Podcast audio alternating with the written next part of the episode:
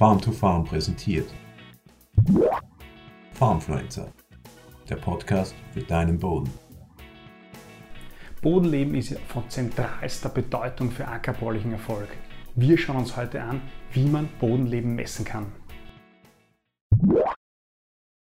Hallo und herzlich willkommen bei diesem Video von Farm to Farm. Mein Name ist Christoph Gutscher, freue mich, dass du dabei bist. Wenn dir unsere Videos gefallen und das, was wir machen, dann teile doch die Videos mit deinen Freunden und Berufskollegen. Das hilft uns sehr, wenn wir andere Leute auch erreichen können. Was ist Bodenleben? Alles, was im Boden ist und lebt, außer Pflanzen und Wurzeln. Logisch. Ähm, was heißt das konkret? Pilze, Bakterien, Algen, Flechten und tierische äh, Lebewesen, angefangen von Einzellern über irgendwelche Tausendfüßler bis hin zum Regenwurm. Das alles ist Bodenleben. Im Verhältnis zum anderen Boden macht das gewichtsmäßig relativ wenig aus. Also äh, Bodenleben gehört ja insgesamt zur organischen Masse und die ist, sagen wir mal, 3% oder 4% vom Boden. Also, und davon ist wiederum der größte Teil abgestorbene organische Masse, also Humus. Und nur ein ganz kleiner Anteil ist eben lebendes organisches Material, also Bodenleben. Auf einer Tiefe von 30 cm im Boden reden wir also davon weniger als 0,5% Bodenleben, lebende Organismen. Jetzt ist es so wenig, aber doch so wichtig. Warum so wichtig? Weil es extrem wichtige Funktionen auf deinem Boden, in deinem Boden erfüllt.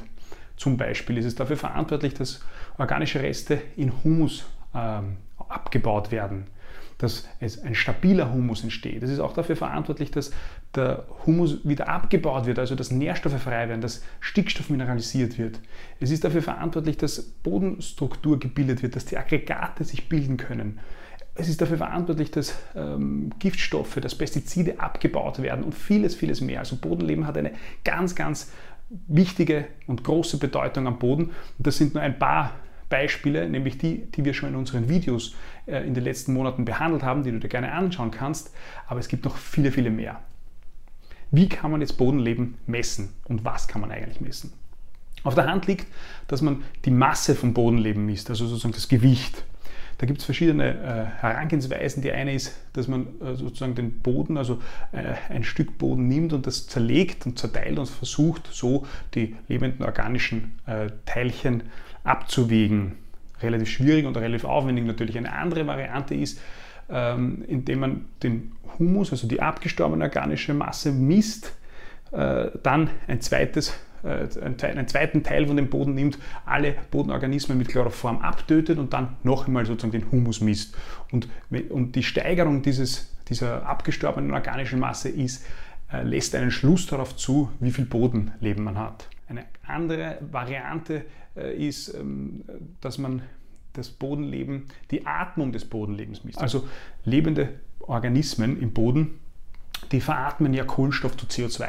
Das heißt, man nimmt also eine Bodenprobe äh, und impft die mit einer Zuckerlösung. Und alle Organismen können Zucker als Energie sofort umsetzen. Und da hat sich gezeigt, dass dann in kürzester Zeit äh, Kohlendioxid entsteht, weil sie eben diese Zuckerlösung veratmen.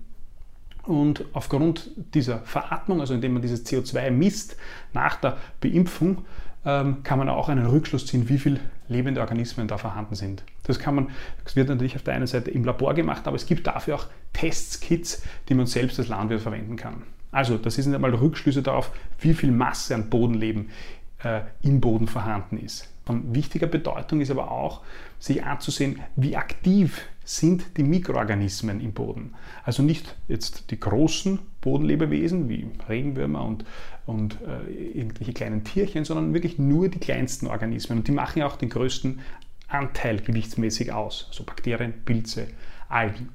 Also, und da versucht man, deren Aktivität zu messen. Man hat herausgefunden, dass äh, bestimmte Bakteriengruppen, die im Boden vorhanden sind, oder Pilze, äh, äh, immer gleiche äh, chemische Stoffe haben. Also zum Beispiel einen gewissen Anteil der DNA. Man nimmt dann also eine Bodenprobe und sucht nach diesen äh, DNA-Stückchen oder chemischen Stoffen und kann so wiederum einen Schluss daraus ziehen, wie viele von dieser Bakterienart oder von diesem Pilzart sind im Boden vorhanden und wie aktiv sind sie. Die mikrobielle Aktivität die lässt sich aber auch noch anders messen und zwar indem man wiederum im Labor ein Stückchen Boden nimmt und unter kontrollierten Bedingungen misst, wie viel Stickstoff frei wird, also wie viel Ammonium, wie viel Nitrat mineralisiert wird. Also man schaut sich das Mineralisierungspotenzial des Bodens an und kann so auch einen Rückschluss darauf ziehen, wie aktiv sind die Organismen.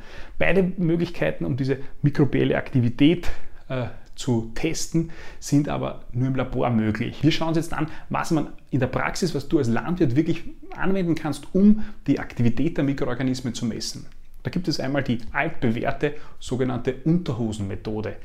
Ja, Unterhose und zwar sollte man eine Unterhose nehmen, die zu einem großen Teil im Idealfall zu 100% aus Baumwolle besteht.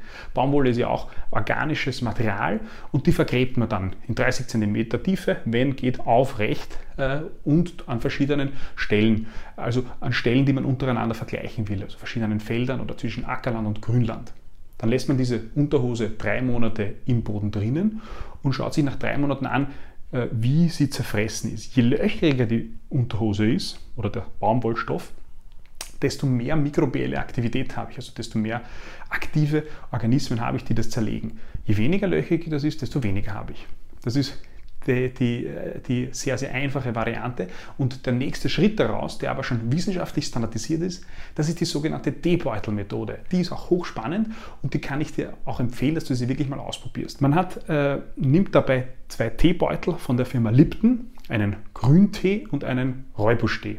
Warum von der Firma Lipton? Weil die immer gleiche Zusammensetzung an Tee haben und immer das gleiche Gewicht haben und immer die gleiche Verpackung. Diese beiden Teebeutel, die vergräbt man dann im Boden und 8 cm Boden nebeneinander, ungefähr 25 cm entfernt. Und das Ganze macht man dann auch ebenfalls auf anderen Feldern oder anderen Teilstücken, die man eben vergleichen möchte.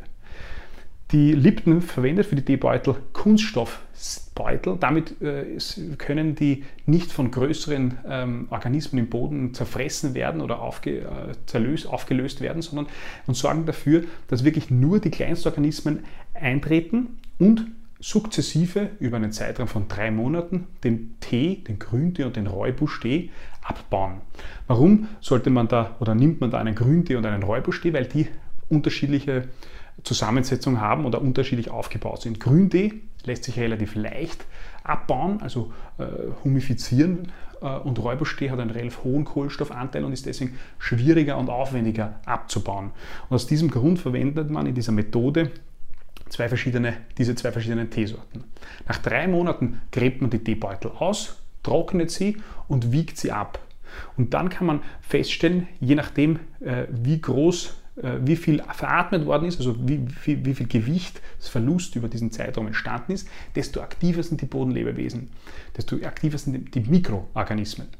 Und wenn man das vergleicht mit anderen Stellen, wo man die Teebeutel eingegraben hat, kann man wiederum hier einen Vergleich ziehen. Aber das Spannende an der T-Beutel-Methode ist, dass das eben standardisiert auf der ganzen Welt passiert und du kannst dann die Ergebnisse, die Gewichte auf einer Website für den T-Bag-Index, so heißt das, eingeben und deine Werte vergleichen mit Werten auf der ganzen Welt, in Europa, äh, in Amerika, in Asien, überall und so sehen, wie die Aktivität äh, auf deinen Feldern ist.